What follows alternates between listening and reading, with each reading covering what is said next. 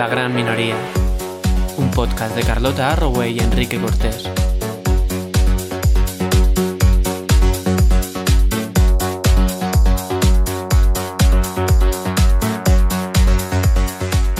Bueno, hola Carlos. ¿Cuánto tiempo? Parece que han pasado, no sé, unas horas, ¿no? Desde la última vez que te vi. ¿Te parece? Sí, no sé, ¿Contamos te la veo- verdad? Te veo así como una cara muy como la de la semana pasada. Es que el azul. El azul te favorece, me- me te- ilumina. la el azul tez, este que, que es como muy mono. Te hace la tez así como más área.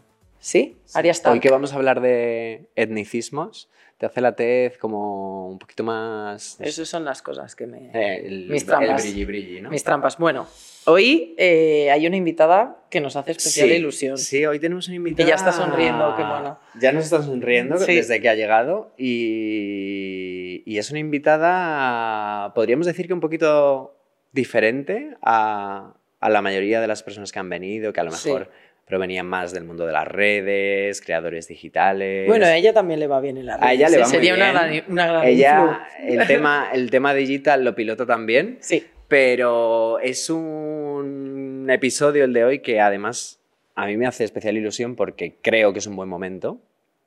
Eh, porque creo que es un momento necesario además. eh, y porque están ocurriendo muchas cosas alrededor del mundo que creo que merecen nuestra atención y que a veces cuando hablamos de activismo y en tono el mea culpa, eh, pues a veces nos olvidamos del activismo que hay que hacer fuera de nuestras fronteras. Porque cuando hablamos del LGTB o hablamos de feminismo o hablamos incluso de, de racismo eh, o de muchas otras, digamos, temas y subtemas dentro de- del activismo, eh, como que lo hemos hablado, por ejemplo, en el tema de alimentación sostenible, una de las cosas que me gustó fue que conseguimos mm, salir un poco del bucle de las fronteritas de España Sí, y de del nuestros de España, privilegios y ver un poquito más allá lo que, lo que ocurre fuera de, de nuestras fronteras. Y a eso vamos hoy. No nos podemos Olvidar. olvidar, de decir lo que la, la, la retaila que De por qué contamos estamos siempre, aquí. que Bizum Help, eh, gracias a Bizum Help podemos hacer este espacio, eh, ellos patrocinan este podcast y como sabéis, gracias a ellos, en un ratito también tendremos a una representante de una asociación sin ánimo de lucro que nos ayuda a hacer las charlas aún más ricas si cabe. Me Así encantado. que cuéntanos, venga, presenta la invitada. Ay, hoy ha Te venido toca a, ti, a divertirse. A la gran minoría, Tessidi. Hola, buenas. Bienvenida. Súper contentos de Aplaudo tenerte. últimamente mucho. Hay que hacerlo, aunque sea a ti misma. Sí, total, totalmente. Muchas Bueno, súper bienvenida. De verdad, súper ilusión que, que estés aquí con nosotros, que nos has sacado un huequito, que tienes agenda complicada además. Sí que nos hayas dado un hueco, además, en esta semana. Total, pero Semana bueno, de cambios. es un placer estar aquí hoy. Bueno, a venir a divertirme, a reírme y a sonreíros mucho, ¿no? No paras de sonreír, es increíble, ¿eh? Total. Que no se es- pierda. No, no, no. Y mira que, estarás cansada ¿Es la política la que te hace sonreír? No, no, es que soy, soy al revés, así.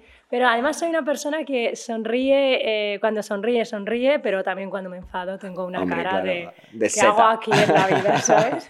En política, em, ¿crees que a veces como que se te vean tanto los sentimientos en la cara se puede utilizar por tus contrincantes?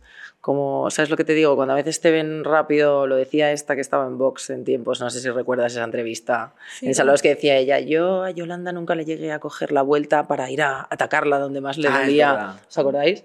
Eh, ¿cómo, ¿Cómo muestras tú tus sentimientos en política? Yo, bueno, yo soy muy novel, soy además una persona como muy transparente, bueno, soy, me encantan las redes, todo voy y lo explico, qué pasa, qué, qué pasa en el Congreso. Es verdad que sonrío cuando, cuando alguno, por ejemplo, Aitor Esteban es una persona que sale al atril y se está riendo muchísimo porque es súper gracioso.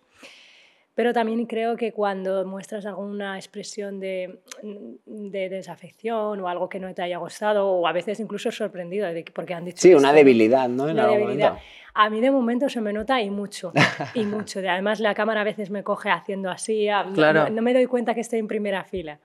Yo, y eso me, me pasa. Pero también creo que es una manera también de reivindicar alegría o reivindicar sin decir con alguna expresión. Y cercanía también Y cercanía, a, los que políticos, somos- que parece que tienen que ser entes ahí hieráticos. Y... Yo siempre, a mí lo que más me gusta de la gente que está en política, no soy de esas personas que dicen todos son iguales, no lo creo. No, y además yo es soy una- anti ese argumento. Yo también no lo soporto. En plan, es que todos son iguales. No, cariño, no todos son iguales, ni todos implican de la misma manera, ni, ni, ni todas y todos hacen lo mismo.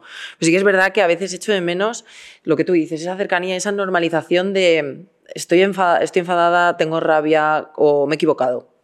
Lo siento, me he equivocado. Totalmente. Eh, Y se ve poco, estamos se ve acostumbrados como poco. a la imagen fría. Y a mí me daría poco. eso mucha confianza. Que se, que se me dijera, pues mira, esto lo podíamos haber hecho mejor y no, no hemos podido. Totalmente. Yo ya te digo, como es verdad que soy Nobel, soy, también entré en la política institucional como independiente, entonces pues arrastro mi modelo y lo que a mí me, me funcionaba en el activismo, que era la cercanía, la transparencia. Lo hablaba también antes con un compañero de que yo suelo decir que me sigo deconstruyendo, que hay términos que los digo Por supuesto. mal. Eh, y entonces enseguida cuando me critican a alguien en redes el otro día me, me equivoqué y dije, bueno, venimos a una charla en el Ministerio de Ciencia y Invocación, en vez de innovación puse invocación. bueno, En Twitter, bueno, me cayó la del pulpo y yo salí y dije, oye, pues a lo mejor tenemos que cambiar el Ministerio de Invocación, ¿por qué no? ¿por qué? Vamos a dejarlo. No, pero es verdad que mm, no es lo mismo tampoco un perfil como el tuyo, que vienes del mundo de la empresa, que vienes del mundo del activismo, eh, que has estado en otros entornos. Joder, yo creo que acostumbrarse a, a las herramientas, digamos, que se utilizan en política tiene que ser complicadito, ¿eh? En- en- en- sobre todo cuando, no sé si eh, será peor en público, pues estar en el Congreso, lo que tú dices, en primera fila, que se te vea la gestualidad tal, o también acostumbrarte a cómo son las relaciones entre compañeros, entre partido, interpartidos. Eh, joder, tiene que ser un... Exacto, no, pero yo creo que esa naturalidad, eh, ahí yo creo que cada persona elige su estrategia. Yo desde el primer momento ponía, soy humana, cometo errores y me encantan los memes. Y de hecho... mi Y podéis hacer memes de mí. Eh, De mí, exacto. Entonces creo que es como te- tú te quieras definir y como quieras ir. Y para mí es una máxima. Yo quiero ser así. Eh, obviamente ha habido momentos que lo he pasado muy mal porque pu- he dicho Palestina libre y han salido eh, 20 titulares diciéndote apoya jamás. Bueno, eso ha no sido es- muy fuerte. Y claro, no es de buen trago, no claro. debe pasar ese momento, pero es, es haber venido muy construido para, pues para eso, ¿no? De venir con tablas que yo creo que es no tener miedo a equivocarte y a pedir perdón, como bien has dicho antes, decir, mira, pues me he equivocado aquí o ahí, y saber que, que, bueno, que sigas aprendiendo y yo creo que he entrado en una buena edad, ¿no? Una edad de transformar con 29 años, yo creo que es una edad de transformar, una edad de aportar cosas y, y creo que el humor es la herramienta fundamental en, en política. De hecho, vamos, yo es que de todos los partidos comparto algo gracioso que haya dicho alguno, porque creo que es una inteligencia también, es Total, una manera de llegar a la 100%. gente.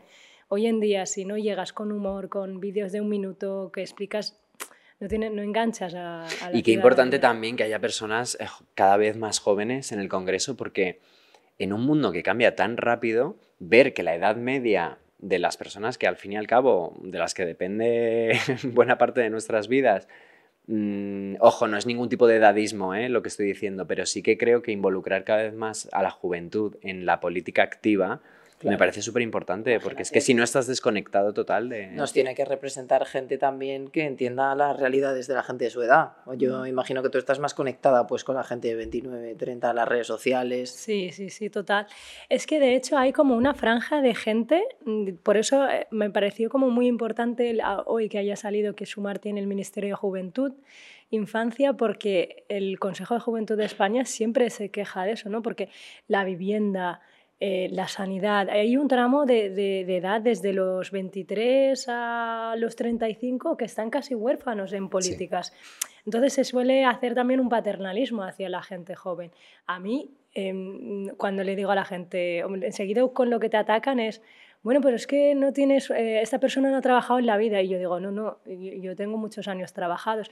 Es, hay como unos prejuicios preestablecidos muy, muy, eh, muy arraigados. Y yo, por ejemplo, que vengo de más de la ingeniería del mundo software, en el mundo de la ingeniería, o sea, en el mundo software, nosotros no solemos estar más de dos años en una misma empresa porque No. pensamos que ya hemos aportado Claro. todo nuestro conocimiento, ha cambiado el lenguaje de programación, han cambiado las tecnologías, vamos a otro sitio con otras prácticas o buenas prácticas y aprendes otras.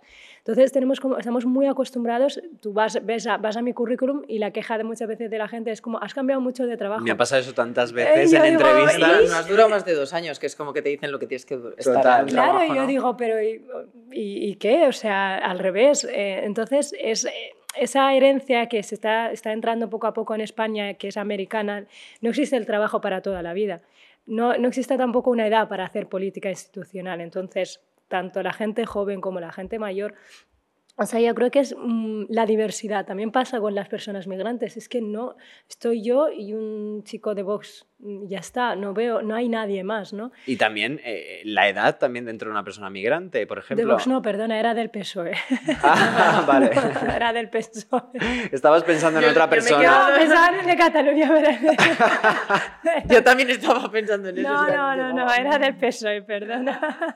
Pero sí, que pasa lo mismo. Colega, nos, nos, hacemos ahí. Ocurre lo mismo, es como lo que hemos hablado algunas veces más en, no, no, no en términos políticos, sino en, en términos un poco de vida personal pero el decir, joder, es que con la vivienda, lo que viven los jóvenes con la vivienda, pues es difícil que esa empatía se produzca desde posiciones que han vivido un sistema completamente diferente, donde el acceso a la vivienda era completamente diferente, donde se podía alquilar de una forma más fácil, bla, bla, bla, bla, bla. Entonces me parece muy importante la representación. Yo creo que es fundamental. También te digo que se critica esto y sobre todo le pasa a las mujeres que están en política, que es como enséñame el currículum, demuéstrame que tú todo, ah, todo el background que tienes, toda tu experiencia, porque todo el rato es enseñar todo lo que valemos y tal y cual, porque claro, eres una mujer. Algo que jamás le pedirían cuando, a un hombre de 30 que entra en política. No, es como, mírale, que, que qué, joven, qué, joven, qué, éxito y qué bien habla, ¿eh? qué bien habla, qué bien se expresa, qué todo. Y, solo ha trabajado en una empresa para que veas lo brillante que es.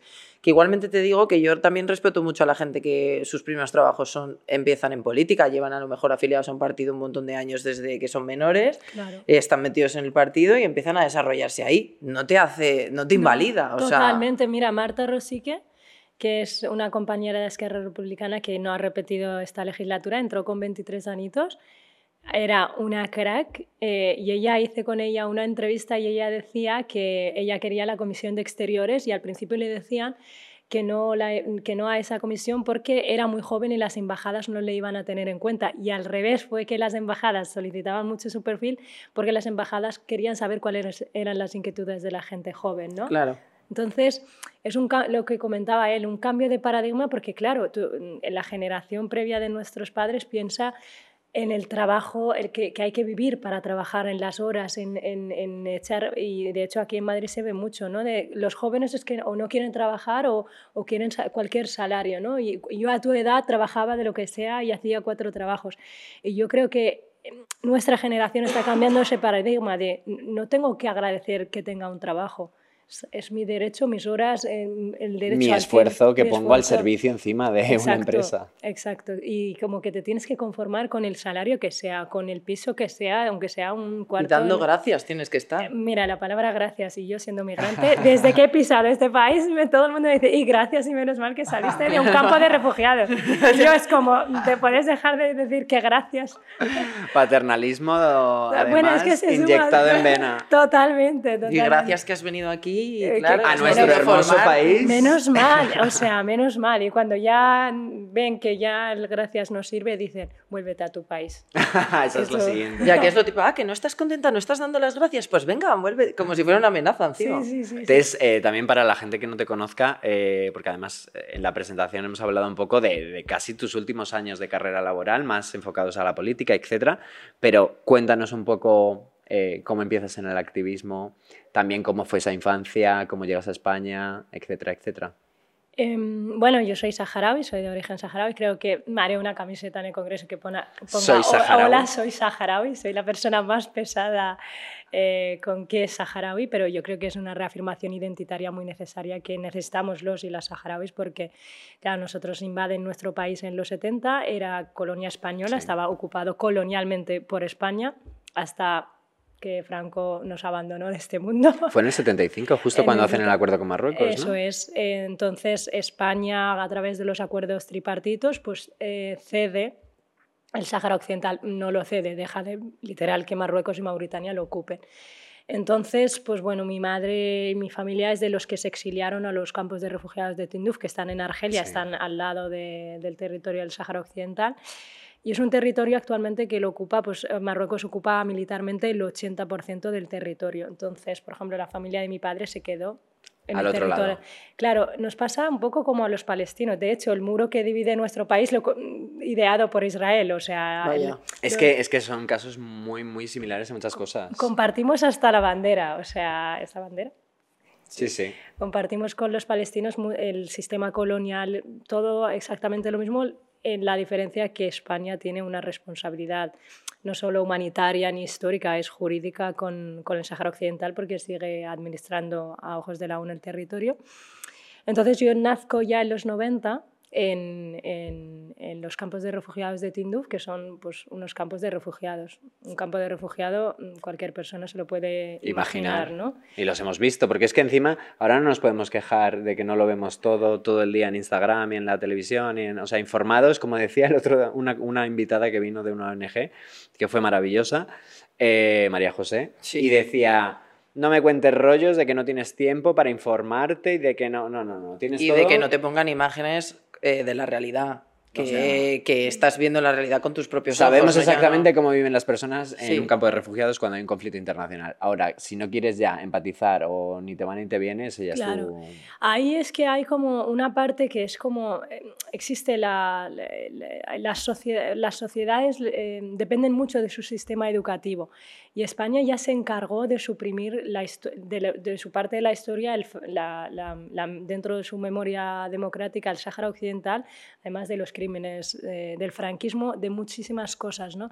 Y dentro de ese lapsus temporal está el Sáhara Occidental. ¿no? Son 100 años de colonización que no se mencionan, son se como- ignoran. Eh, y de hecho me hacía gracia porque un día vo- voy y miro la vida laboral de mi padre y veo que mi padre, eh, está el hombre ya mayor, 70 años, pero estaba, estaba censado en la seguridad social de España. Claro, si es 70 que eso le pasa a muchas familias. muchas saharauis. familias. Y claro, digo, es tan reciente que yo siendo ingeniera informática todo lo digitalizado es reciente, es, es historia reciente.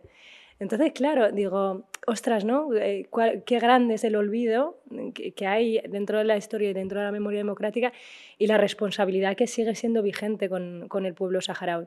Entonces, volviendo un poco a los campos de refugiados, pues bueno, yo me he criado en los campos de refugiados con siete hermanos, suelo bromear mucho con que como rápido porque crecí con siete hermanos y tienes un mellizo, ¿no? y tengo un hermano Ah, yo esto no mellizo. sabía. Sí. Sí, sí, sí, tengo un hermano fuerte. mellizo, eh, muy majo también.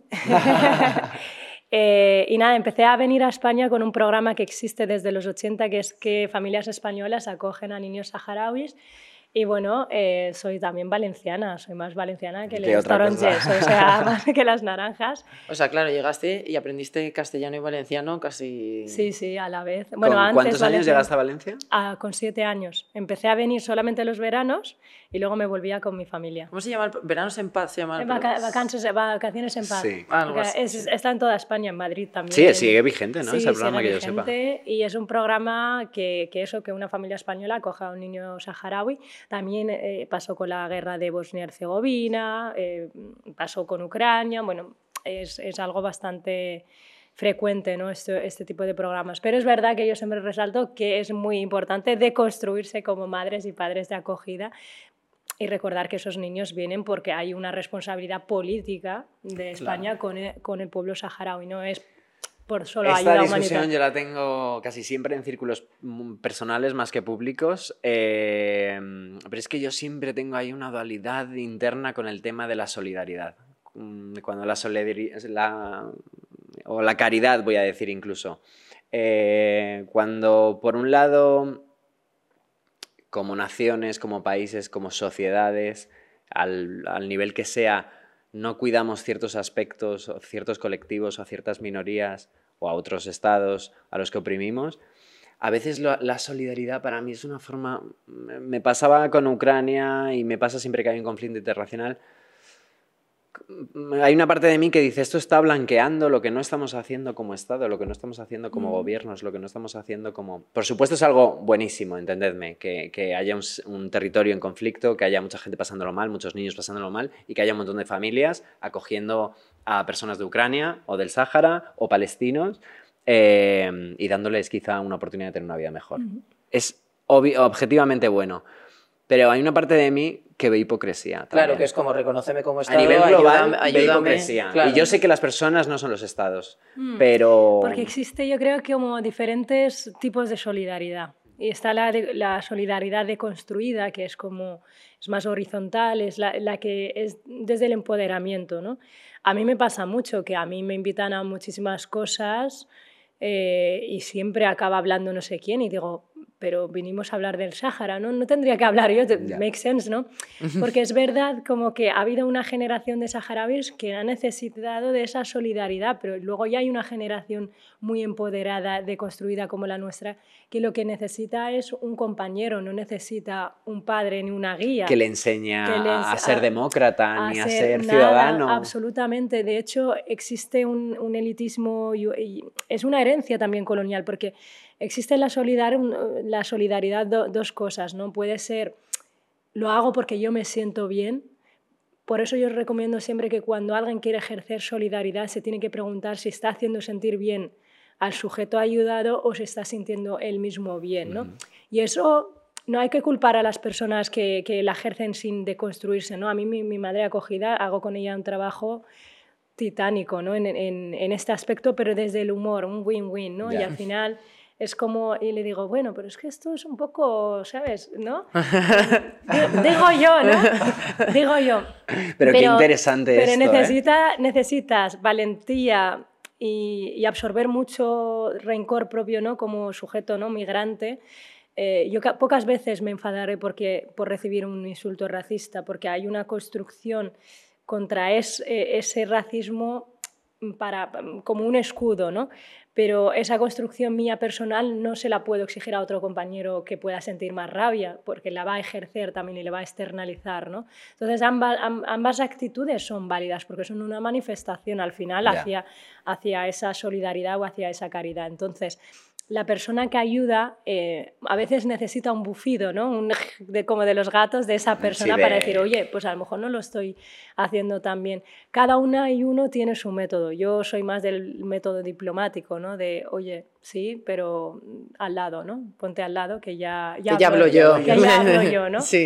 Pero a mí eso me pasa, fíjate, hasta con mi propio pueblo, porque yo llevo tantos años aquí que muchas veces me- me- no me siento con tanta legitimidad para hablar de los refugiados saharauis, porque claro, yo ya, porque yo tengo una concepción de que de ser migrante se transita, o yo al menos he querido transitar, porque no soy, no soy víctima, ¿no? pero es- lo que puedo hacer es ponerle empatía desde esa solidaridad horizontal, sabiendo apartarme para que salgan y emerjan más voces. ¿no?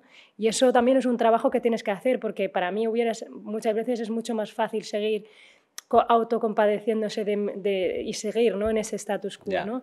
Entonces es- muy complejo, cada persona la afronta de una manera, pero yo sí que creo que ser refugiado, ser migrante, se, se- se exilia de, de ese estado para que, para que sigamos avanzando y ocupando más espacios y nos ha- haces un efecto pantalla a muchas personas que, que están padeciendo realmente la Ya. realidad de, de refugiados. Y que quizá la están padeciendo eh, Y más te, en y ese te momento. deslegitiman ellos, porque al final llega un momento que tú ya no eres Tú- su, claro, su yo realidad. te entiendo. Yo, en- en- con respecto a lo que has dicho, entiendo perfectamente lo que dices, como, oye, como Estado, como que, que, que, que, joder, que votamos, que Sí. tal, a apretar un poco para que se reconozca tal estos pueblos. Pero luego, por otra parte, pienso, joder, qué bien la gente que dice, mira, a mí este sistema no, no, no me permite ayudar porque Ah, no y voy a conseguir nada, ayudo y tal. Te estado escuchando en un podcast hoy hablando de cómo que tuviste una crisis de identidad de, adolescente precisamente a raíz de esto. Claro, llegas a, a Valencia con otra familia, eh, al principio te quedaste sola, tú- luego llegó tu hermano, pero al principio estuviste sola. Claro, llegas, una lengua nueva, de repente Muy esto que, esto que dices, ya llevo muchos años aquí, hablo con, con mi pueblo saharaui, ya también eh, entiendo que existiría un- cierta desconexión, ¿no? Como ya no Mm. estoy tanto con ellos, pero ahora estoy aquí y estoy con esta familia y ahora me quiero ir a Madrid, como que estuviste ahí como un poco Totalmente. quién soy, de dónde soy, a dónde pertenezco, ¿no? Tiene que ser como súper extraño esto. Sí, nosotros cuando vienes, cuando eres un niño de acogida, de hecho a mí, mm, todas mis vecinas de mis vecinas cuando era pequeña era Vecinas de Valencia. De Valencia, les las vecinas de Valencia. ¿Alguien tiene bolsas? Oye, hay programas en este país que yo las he vivido y de gracias. Madre mía, qué maravilla, ¿eh? Eh, eh, que siempre me decían la frase de, bueno, te gusta más aquí o ahí. Yo siempre lo repito. Yo creo que los hay, hay que fomentar ese programa de, de acogida de niños saharauis porque al final yo, soy ahora diputada porque eh, era una embajadora del pueblo saharaui. Al final mi cometido o sea, es positivo. Yo siempre recomiendo que se acoja a un niño saharaui porque siempre me acuerdo que me preguntaban, ¿pero te gusta más aquí o ahí? Y ya era la mente colonial y yo, me encanta aquí que tenéis un montón de chocolate, pero yo me quiero ir que ahí tengo a mi madre. Claro. O sea, claro. Mis raíces, mi historia, raíces, mi... mi- todo eso. Entonces era muy guay cuando yo venía a los veranos porque yo me volvía a mi casa. Pero claro, cuando me quedo, claro, yo era eh, otro idioma, eh, escribir en, en otro Sí, idioma. otro porque, alfabeto. eh, en otro alfabeto. Y, y yo de hecho me acuerdo de mis padres de acogida, la primera vez que los vi, con unos con ojos verdes y el otro azules, las hijas rubias con... Digo, uy, que son gatos, porque yo no había visto ojos diferentes a los míos en- nada más que en los gatos, ¿no? Entonces, claro, como un niño de 12, cuando yo me quedo con 12 años, aprende a escribir en otro idioma, eh, inter- interactúa con gente mm, que no le entiende, claro. Y otra cultura y otra cultura, otro idioma, otra familia. Yo no estaba con, mi- con mis padres. Eh, mi madre española hacía humanamente a la mujer lo que podía, o sea, y yo le llegaba por la noche y le decía, me duele el cerebro. De porque- pensar, sí. Porque eh. absorbía tantas cosas al día, porque yo a lo mejor decía, ay, una planta, y luego veía otro tipo de planta, y yo, ay, había otro tipo de planta. Y no es, es porque mi país es desértico. O sea, bueno, los campos de refugiados son desérticos, Sí. el Sahara Occidental es otra cosa. Claro, yo a lo mejor había visto un árbol, un tipo de árbol, pero eh, eh, más grande, los perros diferentes, o sea, era todo Sí, era una diversidad, unos inputs uno- unos entrando todo el inputs, rato. Claro, y no era ni mejor ni peor, sino que, por ejemplo, yo siempre digo que, por mm, que yo tenía como, yo sabía matemáticas como mucho más avanzadas, que era como un mundo diferente, o era, era una persona mucho más madura que un niño Sí. de mi misma edad, porque naces como mayor en, en circunstancias de refugio. No, no, eres un, no, no se te permite ser No- niño tienes porque ese no, tienes, espacio. no tienes espacio para tener, ser niño. Entonces, claro, adaptarte al colegio, a la gente, no sabía si me estaban hablando o insultando. Mm, Yo decía, esta clase, porque ahora No sé si de- sonreír o poner cara de... Cara, literal, mi, mi cara meme en el congreso en primera fila, pues igual en clase. Mm, no. Fue durísimo y yo creo que cuando yo llego a la adolescencia, ¿no? a los 17, 18 años, ya, yo, claro, me, me sufro una crisis de identidad con una familia acogida aquí en España. Mi familia de acogida eran dos familias culturalmente distintas, ya digo, ni mejor ni peor, di- totalmente diferentes. Y yo me sentía como colapsada. Yo decía, no puedo más. Y decido irme de casa con 18 años hasta el día de hoy. Bye. y digo, bueno, pues ahí os quedáis todos. En esos años, o sea, desde que llegaste a Valencia, o sea, Alicante, ¿volvías a casa? A casa en verano. Ah, vale. O sea, se, se invirtieron. o sea, Invertía. Eh, y nada, cuando empecé la universidad decidí, pues, yo creo que es eso, que lo que comentaba, ¿no? La, la deconstrucción colonial, el saber que tú acoges a un niño con su cultura, con, es, es, es algo muy complejo y el, el tener referentes es, es tan, tan necesario para... Pero le pasaría incluso a un niño mm, pequeño, si tengo una amiga que la, adoptaron con un año o algo así de Madagascar, y ella me decía que su madre, su madre, Sí. le, le buscó cuando fue creciendo referentes de Madagascar, porque claro, la niña, mi amiga que es, si no, negra, o sea, entonces no, no se- la niña se veía continuamente diferente aunque había venido desde muy pequeña. Entonces yo creo que es eh, tener referentes, yo era una persona muy rebelde, muy cañera en la vida también, entonces pues nada, me fui de casa y empecé a estudiar ingeniería informática y a, ya está. Y luego me Y a encontrarte. Y a encontrarme y me encontré. Y te encontraste muy bien encontrada. No, te lo digo, eh, te lo digo de coña, pero te lo digo en serio también. eh, con respecto a has utilizado o has movido también tu carrera profesional barra personal hacia el activismo y yo creo que eso te tiene que haber servido también eh, para que esa desconexión tampoco existiera nunca, porque, vale, sí, estás en España a día de hoy, pero has sido una voz y un altavoz para el, el que ha sido tu pueblo de origen. No, es mi pueblo de, de origen, mi pueblo, y, y, eh, claro, yo tardo una etapa de 10 años sin bajar a los campos de refugiados porque los saharauis, dentro de esa amnesia del Estado español de responsabilidad, eh, mi padre tenía, ostentaba la ciudadanía española, pero yo eh, tenía un niño español y un sucedáneo de apatridia. Yo no podía salir de España, era refugiada, estaba atrapada en España. Sí, porque además eh, No tuviste trabas salir. para obtener la nacionalidad. Claro, claro, ¿no? estuve 24 años. Claro, y tema becas, Erasmus, Todo eso, nada. eh, olvídate además, eh, yo entro en la carrera crisis del 2013, todos los recortes, todo el mundo que se iba por ahí de España, o como decía no sé quién les gusta viajar, decía Ayuso, no nos gustaba viajar. Bueno, es que no había es que- trabajo en España, ¿vale? Sí, nos íbamos a Londres a En- fregar a- platos porque a- nos apetecía. Exacto, Sí. y yo recuerdo haberlo pasado muy mal en la carrera porque, claro, echaba 12 horas en el bar, luego me tocaba eh, Bolonia, entré Sí. plenamente en plan Bolonia. que- Yo también, la horrible. gente no se acuerda de No se que... acuerda. Todo el día seminarios, seminarios, seminario,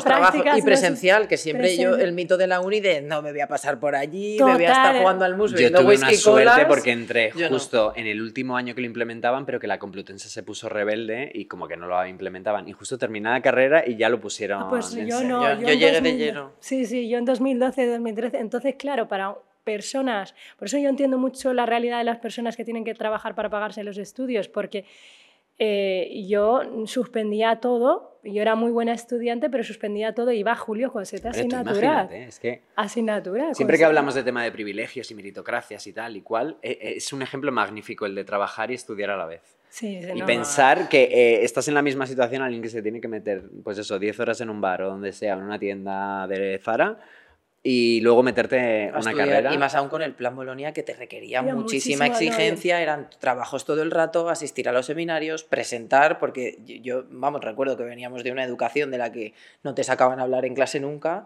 y en el plan Bolonia era sal y debate sobre Sí, esto sí. en voz alta. No, una carrera, si he quieres visto sacar bien. ataques de ansiedad en plan Bolonia, de gente que temblándole las manos en plan socorro. Y no aquí nuestra amiga que se ha hecho ingeniería informática, nada más y nada quiero menos. decir. Yo me acuerdo una vez en un examen en julio eh, que me dio, yo recuerdo que me dieron ganas de llorar porque la profesora me dice, ah, apareces ahora.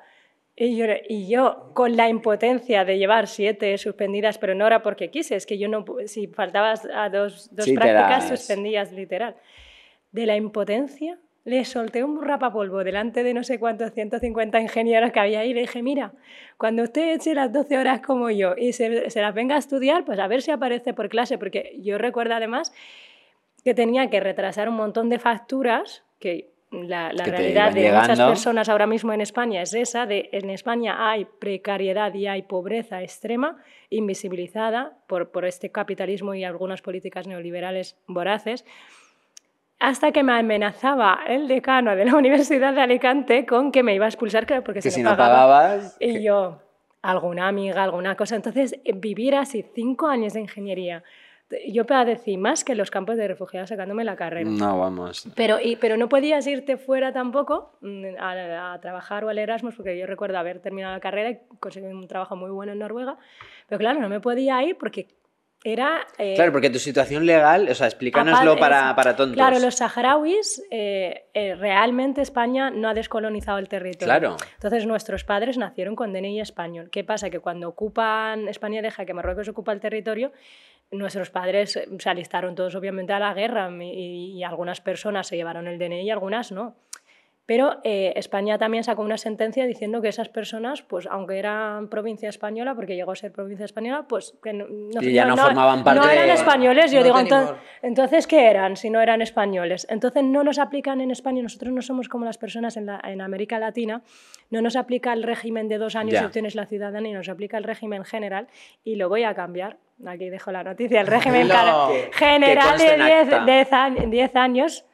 Pero es que aparte de cuando pasas 10 años, cuando tú para cualquier requisito de ciudadanía española necesitas tu partida de nacimiento, tu pasaporte y tus antecedentes penales. Me pedían a mí, por ejemplo, los antecedentes penales y digo, pues si yo llevo toda la vida aquí, desde los 7 ¿Qué me años. estás contando? Mis antecedentes penales son los de este país. La partida de nacimiento no me la reconocían porque me decían, es que la emite un Estado, la República Árabe Saharaui Democrática, Que no está reconocido. que no lo reconocemos. Y digo, y Es entonces... que, es que estás en un Socorro. limbo. Socorro, el limbo legal se llama Sí. eso. Sí. Eh, de hecho, las personas no nacen refugiadas, se convierten en refugiadas por un conflicto. Los saharauis son los únicos que nacen refugiados. Yo nací refugiada, ya, no... no mi Es que esto es fuerte, ¿eh? hablamos de ello, de pero es los fuerte. que- saharauis son los únicos que, naciendo en un avión en el aire, en- seguirían siendo apátridas. Ningún país los reconocería como tal. Es, es Pero lo- sí que hay como 82 o 83 países 85 que, es- que, lo- que nos reconocen, sí. Por ejemplo, yo puedo viajar a México, o puedo viajar a Cuba, o puedo vi- viajar, no sé, el otro día a Madagascar, creo que fue el primer país que reconoció el Sáhara. Puedo viajar a muchos, ¿Y pero cuál fue tu primer viaje fuera, fuera de España? fuera, cuando, vale, cuando terminé la carrera, con muy poco dinero, dije, me, me, dieron un título de viaje español que dura solo como un pasaporte español que solo dura un año. Es que fíjate qué cantidad de trabas. Un título. Sí, sí, sí, un título de viaje que eso es un pasaporte que no te da la ciudadanía, simplemente te, te permite la libre... Te dejamos salir y entrar. No, no, totalmente. Como Cenicienta, pero vuelves, ¿eh? Total, de hecho el MINIE era lo más custodiado en ese piso de estudiantes. Estaba bajo eh, 40.000 llaves para no perderlo. Y yo decía, por favor, o sea, pierdo esto, tengo que traerme a mi padre. Bueno, un lío. El caso es que, claro, yo estoy en ese estatus, yo no podía hacer activismo por el Sahara porque yo vivía la precariedad laboral, la, educativa, eh, la falta de, regularización de mi situación. Entonces era un castigo eh, colectivo de, de, todas las cosas. ¿no? Eh, entonces termino la carrera y, me, con lo poco que había ahorrado, que no era nada, dije, mira, chícate, nos vamos de viaje por ahí, por Europa, que tenemos este pasaporte un año y nos vamos, porque claro, yo no podía irme de Erasmus ni de estas cosas. ¿Pero un Interrail o un algo así? No, me fui, mira, me fui a Alemania, me fui a Hamburgo, me fui a Dinamarca, me fui, claro, solo Europa. Ya, ya, claro. claro. era height, ¿sabes? No salgas muy, lejos. No te vayas muy lejos. Y volví y cuando volví dije, ostras, eh, ya se ha acabado la carrera, ya se ha acabado como esta etapa, ¿no? Me entró como una nostalgia de, ay, Dios mío, ¿Y ahora qué crisis, tal? Crisis de los 23 o lo que sea cuando terminamos la carrera. Y me vine a Madrid. Eh, me vine, ya, bueno, yo ya estaba trabajando en, en el último año de carrera, el segundo año y medio ya habías empezado a trabajar. Ya había empezado a trabajar de, de, ingeniería informática aún sin terminar la carrera, porque informática empezamos a trabajar todos en la carrera y empezábamos a trabajar. De hecho, yo entré en la carrera, yo quería ser médico, pero acabé en esa carrera. Al principio decía, no sé ni lo que es esto. Ah, sí, fue en plan. Fue, era mi Medio random. era, la, cuarta, ¿no? O la quinta, yo decía. Pero mm, por muy poco no entré en medicina y como ese año eh, cambiaron. A 14 la puntuación. Claro, exacto. Pero, ah, lo de la selectividad. Ah, sí, por eso te digo que el plan Bolonia yo lo tengo un poco traumado. Es que de repente no era sobre 10, que es como sobre 14. Sí, Hola, sobre 14 no es nada. no sé. y, y, también no había o sea, ibas para medicina. Sí, sí, quería hacer odontología, porque esto también es curioso. Todos los saharauis tenemos manchitas amarillas porque hay, en el agua hay fluorosis en los campos de refugiados. Entonces, toda mi generación nace con unas manchitas de nacimiento ya en los dientes por la, por la cantidad de flúor en el agua.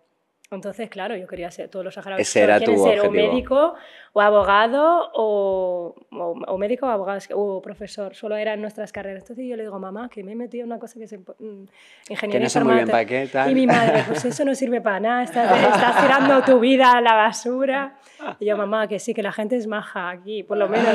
Entonces me acuerdo también entrar en traducción, decir, bueno, pues a lo mejor traductora, pero la gente me parecía tan elitista en la carrera, un saludo a toda la gente que estudia esa carrera, que a lo mejor era generalizado, pero me acuerdo como de la imagen. Lo viste así como... Lo vi así, dije, tampoco es mi sitio, y fui a informática y la gente era tan simpática. Y ahí empecé a la cultura, los memes, el humor, el tomarte las cosas. La internet. Exacto, la, la cultura digital, la, eh, la cultura de internet.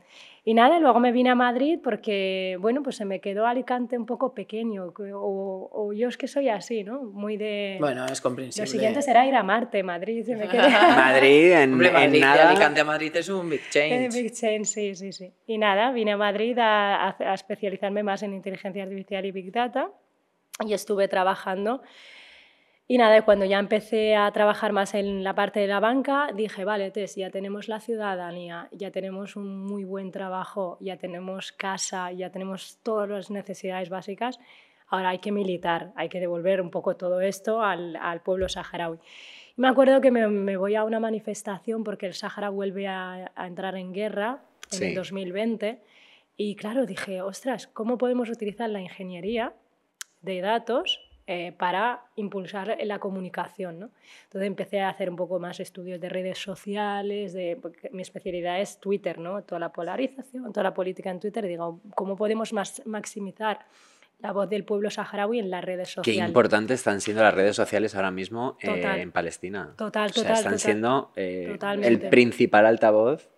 Es que demuestran la realidad muchas veces sí, que está sí, oculta en otros medios Hombre, de comunicación. Es que si tuviéramos que guiarnos por los medios. Ya, es que tener un, una prensa libre. En... El, eh, claro, es que también es el, los periodistas es un trabajo también tan castigado Entonces es un bucle ¿no? de la precariedad, te- no te permite hacer tu trabajo, es continuo, ¿no? La, la gente también de publicidad, ya no, no tenemos, no existe en España el derecho a la información veraz y neutral. es- Por lo menos no existen las herramientas que lo aseguren como Mm. mínimo. Mm. O sea, tú siempre tuviste como eh, la responsabilidad de tengo que hacer activismo por Sí, mi eso me ha pueblo. gustado. Siempre, Sí, siempre se te siempre, quedó ahí, como siempre, yo siempre, Siempre, de hecho, todo, cada saharaui sale con una responsabilidad política.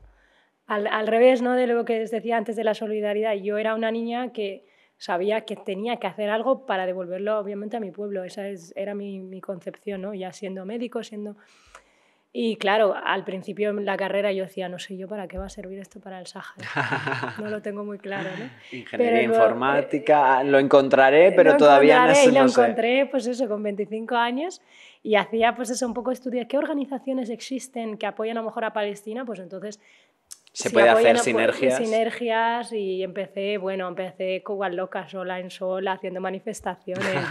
Atada a un árbol como eh, la baronesa literal, Thyssen. Literal, con mi bandera. O sea, si ves mis inicios, a grabando vídeos en cuatro idiomas, eh, súper cutres, edición, eh, aprendiéndome Premiere, o sea, haciendo de abogada, influencer, eh, Todo. todo. todo, lo tuve que hacer todo a la vez. Eso hace pues muy poco, a finales del 2020. Sí, ahora. hace ya nada. Y nada, de ahí pues al Congreso. Y llega el link, ¿cómo llega ese link más directo con la política? Como... Pues, Eso surge de forma, me imagino, muy orgánica, ¿no? Como casi siempre. eh, pues yo creo que no. no lo a, mí, mío- me- a mí me parece un salto gordo, ¿eh? No, No, pero me no. refiero que desde, desde el hacer un activismo de forma un poquito más amateur o más Ah. personal o tal, hasta que llegas a ese vínculo con la política, realmente es un camino... Claro. Un camino, sí. A ver, yo siempre pensé, literal, lo he dicho en muchas entrevistas, yo lo que abogaba es que teníamos que hacer, teníamos la única manera de cambiar la realidad del pueblo saharaui. Yo, me- yo, yo no soy solo defensora del pueblo saharaui, soy saharaui inherentemente, Sí. encarno muchas cosas, pero yo defiendo los derechos humanos. Eh, aquí, en Palestina, en Marruecos, en el país que sea, los Donde sea. defiendo, ¿no?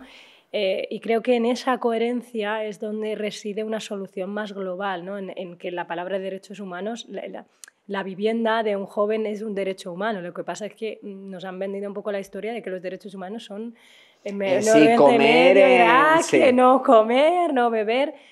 Ya, ya, pero es que no poder comprarte una casa o no poder pagarte un alquiler o la subida de los Total. tipos, todo eso también es una vulneración de un derecho fundamental. Eh, entonces, eh, yo me acuerdo de. Yo soy muy friki, voy a muchas charlas sola, literal. No es porque no tenga amigos, es que mis amigos me dicen a veces que soy un poco friki.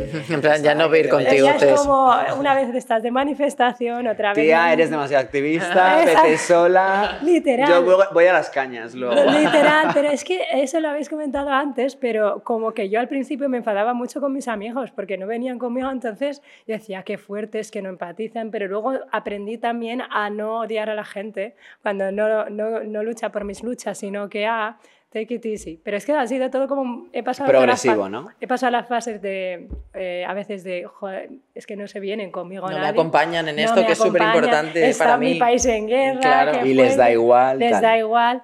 Pero no, eh, es que se milita y se hace activismo cuando uno tiene, como decía antes, cubiertas muchas necesidades, pero siempre también le recomiendo a la gente que encuentre algo por lo que militar, aunque sea pues, por gatitos, lo que quiera, pero necesitamos militar porque es la única manera de que luego no nos sorprenda tanto en, la- en las cosas, ¿no?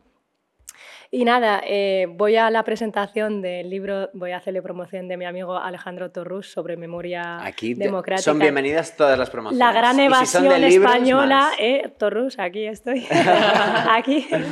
Entonces, eh, nuestra secretaria de organización, Manuela Bergerot, que bueno, hoy se ha convertido en la portavoz también de, de Más Madrid en la Asamblea, ella es una defensora argentina de la memoria, bueno, a tope, y ella presentaba el prólogo. Pero es que yo nunca tuve un...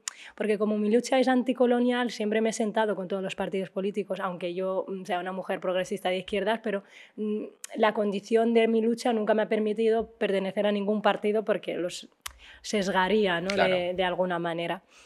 Eh, entonces, ella meses después, ella me dice, hola, pero yo es que no sabía al principio quién era. Digo, bueno, hola, yo sola ahí, me voy, Encantada. compro el libro, me firma Torrus el libro, me voy a mi casa.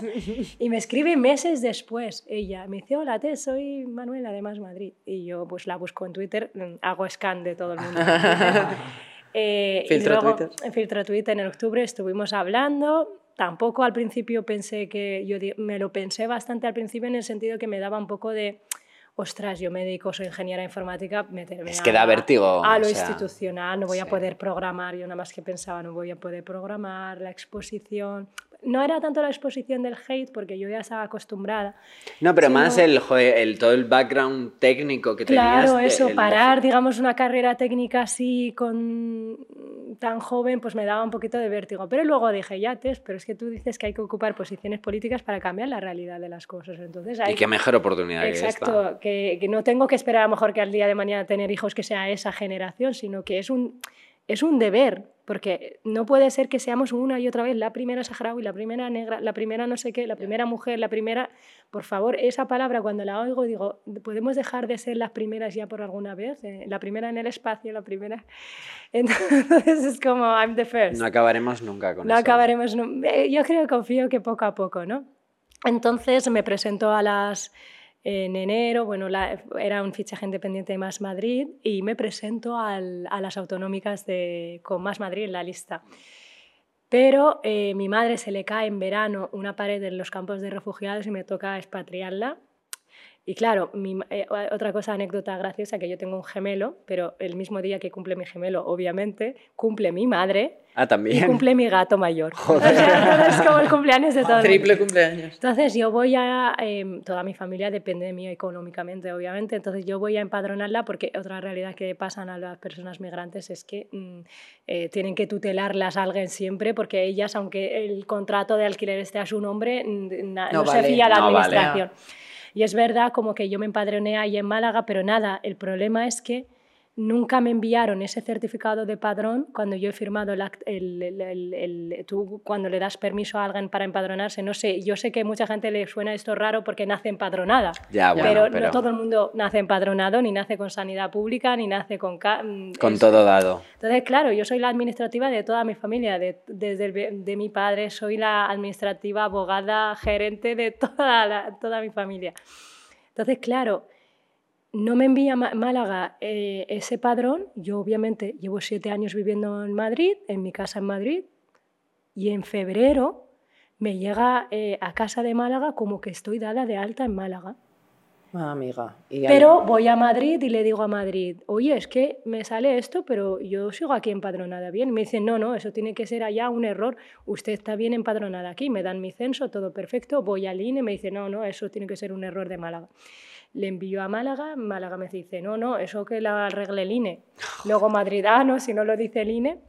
Entonces la Junta Electoral de Madrid Sí. eh, me excluye la, de esto, voy a, a un juicio administrativo, me da la fiscal del Estado la razón porque dice, obviamente esta chica no puede ya saber que estaba empadronada en ningún otro lado cuando lleva siete años empadronada aquí y le decís además, eh, a- porque claro, para que tú presentarte en las autonómicas tienes que estar censado a día Claro. uno dos meses antes de las elecciones. Pero realmente tú estabas censada. Pero yo estaba claro, o sea, censada es que hasta, no- tenía que ser el 1 de febrero, yo estaba censada hasta el 16 de Claro. febrero. Y además fue como un cambio digital solo de un día, porque al día siguiente me volvieron a empadronar. Entonces lo pasé muy mal porque re- replicó literal lo que me había pasado hace un año cuando obtengo la ciudadanía. Porque el Fue un registro remember civil total, ya. El registro civil, esto da para otro podcast. El Dios la o sea, Eh, relacionarse con la administración pública. Lo pasé muy Dios. mal porque de- entré en la política literal, en violencia absoluta. Total. Eh, lo pasé verdaderamente mal. mm, Fue muy un trago terrible. Es como ya me decido hacerlo, doy el Eh, paso, paso y ahora. venga, me cancelan por lo mismo que me han cancelado toda la Dejadme vida. ya en paz. Dejarme. Entonces, como que fue como, ostras, que la realidad de ser migrante no la he transitado de verdad, aún teniendo la ciudadanía desde hace un año. Luego, bueno, todos sabemos que fue bien, fui la tercera en la lista aquí en Madrid, porque más Madrid pues dijo, no, pero te presentas por nosotros Sí. a las generales. Se convocaron las elecciones generales el día de mi cumpleaños. También. También. Y en la primera vez que voto, me voté a mí misma. Así Muy bien, dilo. ¿sabes? Dilo, reina. Hombre, no, no te vas a votar me- a ti misma. me- me- pero fue como simbólico, porque es la primera vez que voto en España Ya, en sí. mis 29 años y me vota a mí misma en una lista electoral. Es gracioso. Tuve que ser un momento anecdótico. Eh, a ver, luego. ¿dónde está mi nombre? Aquí. Bueno, chicas, pues yo creo que ya es momento de que presentemos a la representante de la ONG que ha venido a visitarnos hoy. Estamos súper contentos. Eh, bienvenida, Ana Muchas Dorgerty. ha, me ha costado un poco pronunciar tu apellido. Sí, soy irlandesa de origen, así que sí. Ella es eh, responsable de incidencia y educación eh, global de ACNUR. Eso es. Muchas gracias por venir hoy, que sabemos que te hemos tenido ahí escuchando. Sí, sí, sí, muy La interesante charla. la charla, la verdad, y tiene mucho que ver con el trabajo que hacemos también de educación desde el Comité Español de ACNUR, así que encantada de estar aquí con. ¿Qué te ha llamado así más la atención de, de lo que nos ha estado contando Tess durante este ratito?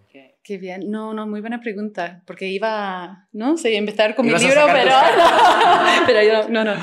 Creo que el tema, el último tema quizás de los papeles, ¿no? Porque es un tema en todo lo que hace ACNUR, en temas de protección internacional, claro, al final es un sistema.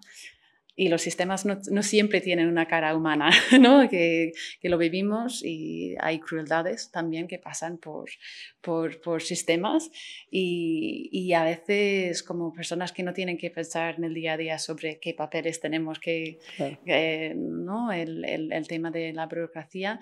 eh, es una cosa que cuidamos, bueno, que trabajamos mucho y, y forma parte central del trabajo de ACNUR, eh, porque hay muchas situaciones de apadridia, eh, de, de personas que han tenido que huir y no tienen pasaporte, no tienen papeles y, y la falta de un trozo de papel, lo que ¿no? otra persona lo. A alguien como- le escuché hace poco, era una persona pública, no lo recuerdo, decía, en un aeropuerto es donde te das cuenta de que eres una, una persona migrante y de la gran diferencia que, que representa eso con, rep- Ya. con- con respecto a tener una ciudadanía Y como de importante es tener una realidad jurídica en el sitio en el que vives, por acceso tan a tantas básico. cosas como es que no puedes votar.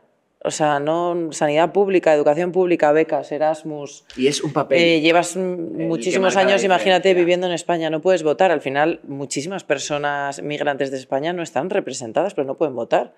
Y cam- igual cambiarían bastante las cosas si esas personas pudieran votar. Y es que son como detalles para poder circular, transitar. y en- derechos. y derechos. No, claro, eso sí. ha sido también una cosa que, que me llevó ¿no? de la charla, em, es que es, es un tema de derechos. No estamos hablando de solidaridad, no estamos hablando de caridad, estamos hablando de derechos reconocidos desde En hace décadas. décadas en las constituciones de, de cualquier estado o a nivel eh, interestatal. Y desde ACNUR, antes nos decías, entre bambalinas, nos decías que aunque hacéis labores, digamos, eh, también de incidencia social, pero eh, que quizá era la parte educacional, eh, pues la que a veces era más importante para la organización, porque realmente donde vas cambiando, entiendo, ¿no? Un poco la cultura, las mentes a las personas. Sí, bueno, que hay muchas partes del trabajo que se hace desde ACNUR que son importantísimos. Justo trabajo en, en lo que es la educación, especialmente porque el Comité Español de ACNUR tiene un mandato muy fuerte de, de sensibilización, ¿no? Lo que no Sí. se dice, pero al final es educación porque no se puede ser activista, no se puede ¿no? Em, em, movilizarte y, y defender los derechos, tus derechos o los derechos de otras personas sin ser informado o informada. ¿no? La, la- la información tiene que ser la base y eso es una cosa también que habéis hablado, ¿no? el derecho a, a la información cierta. A mí me parece Sí, algo interesante, no sé, Tess, si lo compartirás, pero eh, siempre las ejemplificaciones, las comparaciones nunca son buenas, pero realmente si pongo en una balanza eh, la información que nos llega y nos ha llegado históricamente en los últimos 10, 20 años del conflicto de Sáhara con respecto a otros conflictos, y no me tengo que ir muy lejos, a, a Palestina, eh, claro, es que si no te llega la información de lo que está ocurriendo allí, y ha habido mucho apagón informativo, o al menos es mi opinión, con respecto al, Sáhara. Sí, porque tú piensas que, al final em, la información es un derecho, pero no hay nadie regulando ese derecho, no hay nadie exigiendo ese derecho, no hay nadie auditando ese derecho. Entonces partimos de que todo lo que no se regula se audita. Es verdad que dicen, no, la libertad de prensa, la li-". claro, claro, pero también la ciudadanía tiene derecho a que tú no le mientas, no ti- a que no la manipules y a que a que existe al menos un, un- yo siempre lo digo, un canal, y el que quiera que vaya a ese canal y lo vea, pero donde se, se llame, mm, parece idílico, pero que se llama información objetiva. El canal de la verdad, ¿no? que suena un poco como a... como la broma esta del Ministerio de la Verdad. Pues oye, a lo mejor eh, necesitamos eso. Y ahora mismo con la inteligencia artificial, con las fake news, hasta a mí me la han colado con imágenes en el conflicto ahora de Palestina.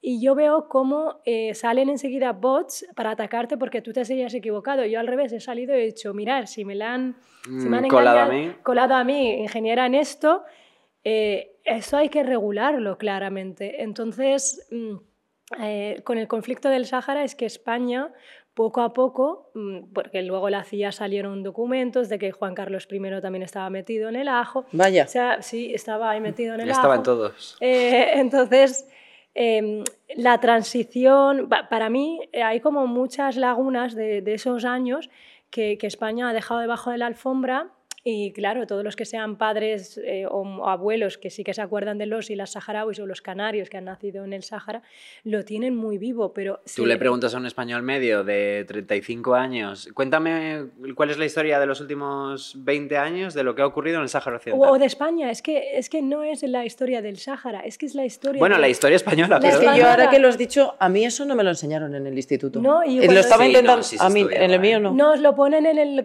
depende- bachillerato No, fuera, vas como todos los años y cada año lo reducen hasta llegó cuando yo fui al instituto, que creo que es la misma... Lo ponen en un apartado en el tema 10. Como al final... de la edad moderna y es como cuando a George Bush le preguntó no sé quién, me encanta España y le dijo estuve en el sur de México, pues es lo mismo cuando, cuando no sé si acordáis de ese momento, pues literal.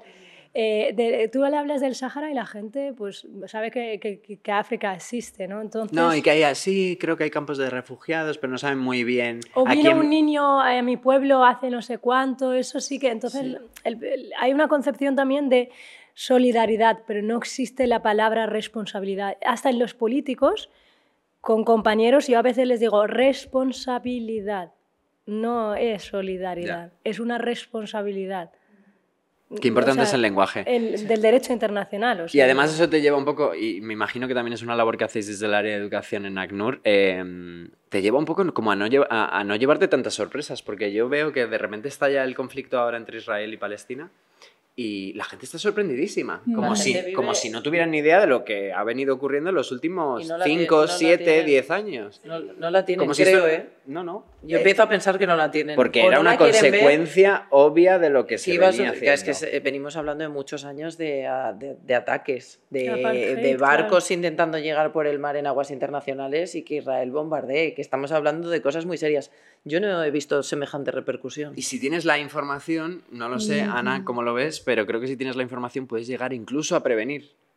Exacto, exacto, al final. Y también es reconocer mm, ¿no? la ignorancia a veces, es decir, que simplemente no sé, quiero saber, ¿no? Esas esas ganas de aprender eh, con pensamiento crítico, eso es una base, ¿no? Que al final eh, se aprende, no, no nacimos, ¿no? Que con esa mente crítica y hay que saber y tener las herramientas como para interpretar la información y eso es muy importante y una base de, de información, pero no sé si se puede saber sobre todos los conflictos No, al nivel mundial.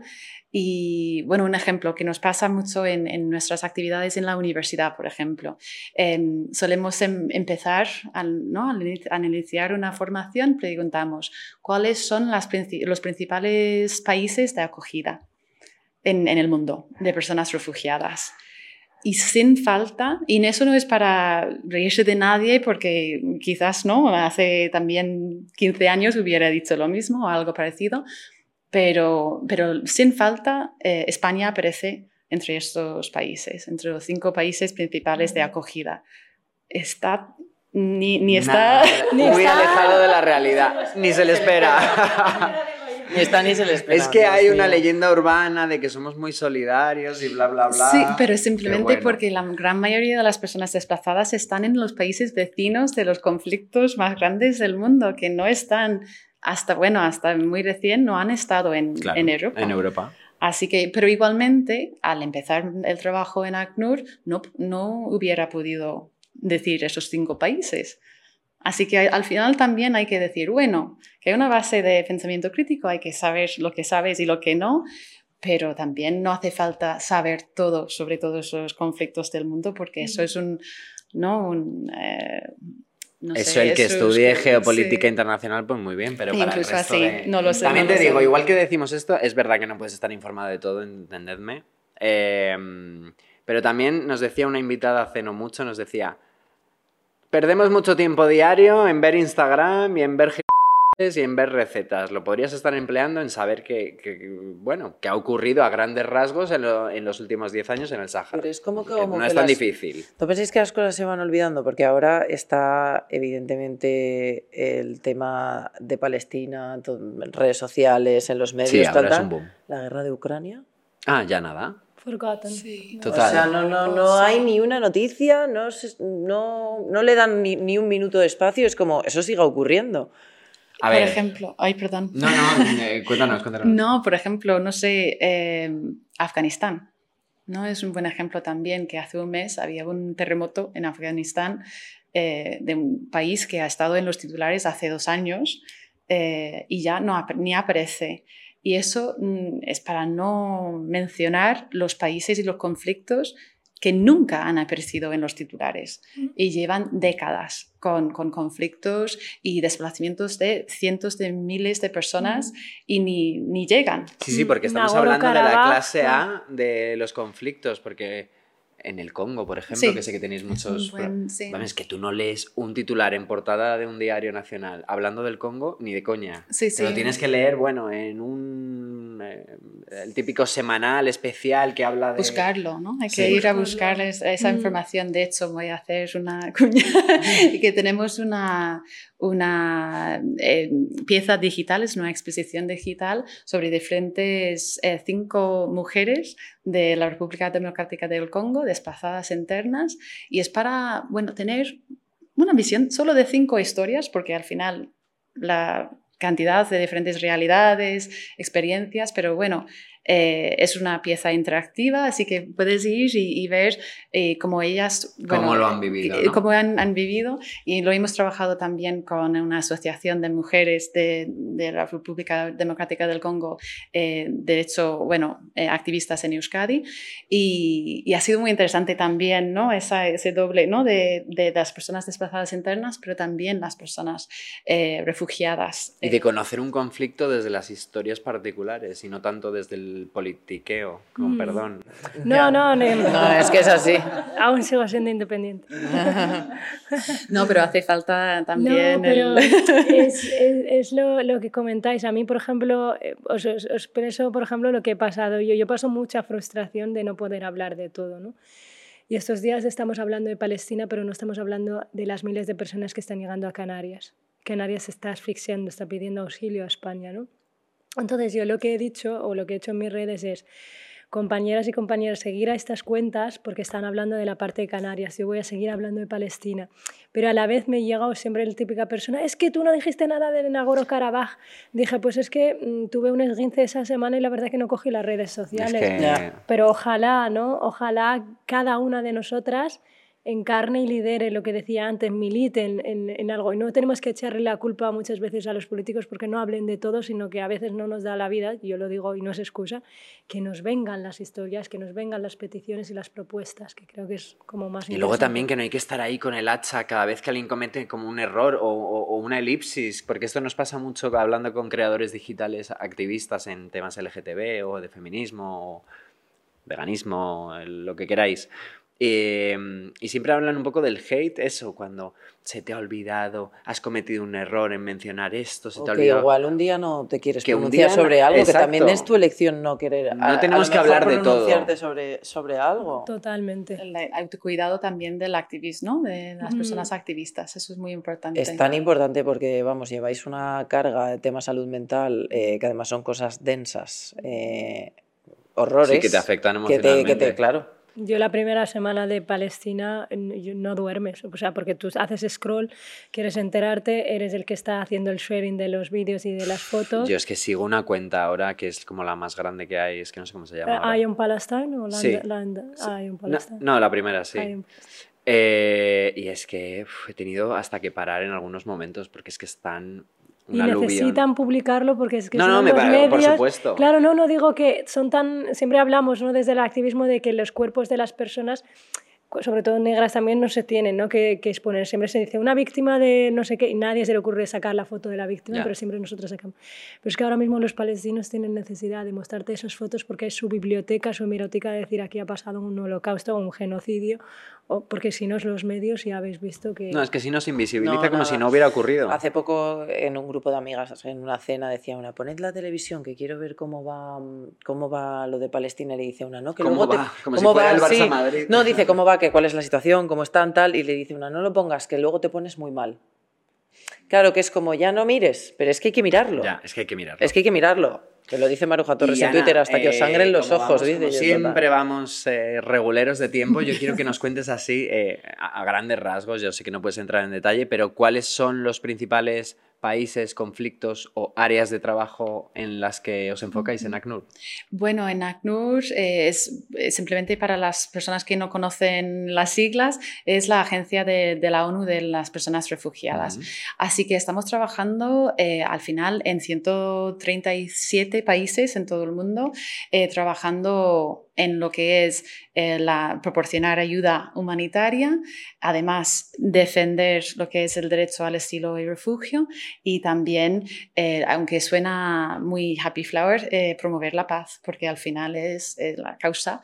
Por, eh, No, no son la mayor de- Happy Flower, la verdad. Es Es, necesario. es triste que suene Happy Flower, pero no La lo paz. es. Pero es No una es. línea, al final, eh, tenemos que ir y, y también incidir eh, no solo en los derechos, en garantizar los de- derechos, pero también en, la- en las causas, ¿no? Eh, Y las causas muchas veces están en los países ricos y las causas están en lo que nos decías, ¿no? En la educación, en... Exacto, al final hay que defender y es corresponsabilidad. Hablamos mucho de corresponsabilidad porque también eh, las personas eh, representantes de, ¿no? de la población también tienen una responsabilidad, los gobiernos, etc. Eh, pero también como ciudadanos, ciudadanos tenemos una responsabilidad para proteger y para defender esos derechos y lo que es el sistema de, de protección internacional, eh, porque hace siete años no existía. ¿no? Parece que es, eh, eso ya es algo establecido en el mundo y nunca eh, va- se va a de- desaparecer, pero, pero lo tenemos que defender y, y ahí es... Y el dotarlo de herramientas, que también Sí. muchas veces pasa con los organismos supranacionales que existen, pero si no tienen capacidad de facto de mover ficha, pues a Mm. veces... Es un trabajo en red. Al final hace todo, hace, falta todo el apoyo, todos sus actores. Hay que. no- y hace no todo, nadie. yo siempre lo digo, hace todo, hasta aunque seas el último de la cola. Yo a mí me encanta publicar en mi Instagram de los temas que me interesan. Y, y, tío, aunque me conteste mi amiga Noelia, que siempre me escribe, ah, Kike, pues esto no lo sabía, no sé qué, no sé qué". Tío, ya has influido en alguien. Sí. Y ese alguien, es en la discusión que tenga en su oficina con otros, ya va a influir también, ¿sabes? Entonces yo creo que es Exacto. importante. Hay, hay muchos tipos de activismo y al final eh, intentamos llegar a di- diferentes, desde el Comité Español de ACNUR, diferentes ofertas de, de activismo porque, porque al, al final lo que solemos pensar ¿no? es de la persona manifestando en, en- en la calle súper importante, es, es, es fundamental ¿no? fomentar este tipo de activismo, pero también otros tipos de, de Mm. activismo y puede ser compartir el- este mensaje a pesar de esta voz que dice, no, no, no, no voy a... Sí, hay que no me voy a mojar, Hay que no hacerlo, hay que hacerlo desde las redes sociales hasta en, la- en tierra firme. Sí, eso sí. Has venido guerrera, ¿eh? Hoy, Carlos. Sí, estoy, me voy. ¿Estáis? bueno, chicas, muchísimas gracias por venir a las dos. ¿Qué tal te has sentido, Tess? Muy bien. Se va sonriendo como Se va sonriendo. Y Ana también.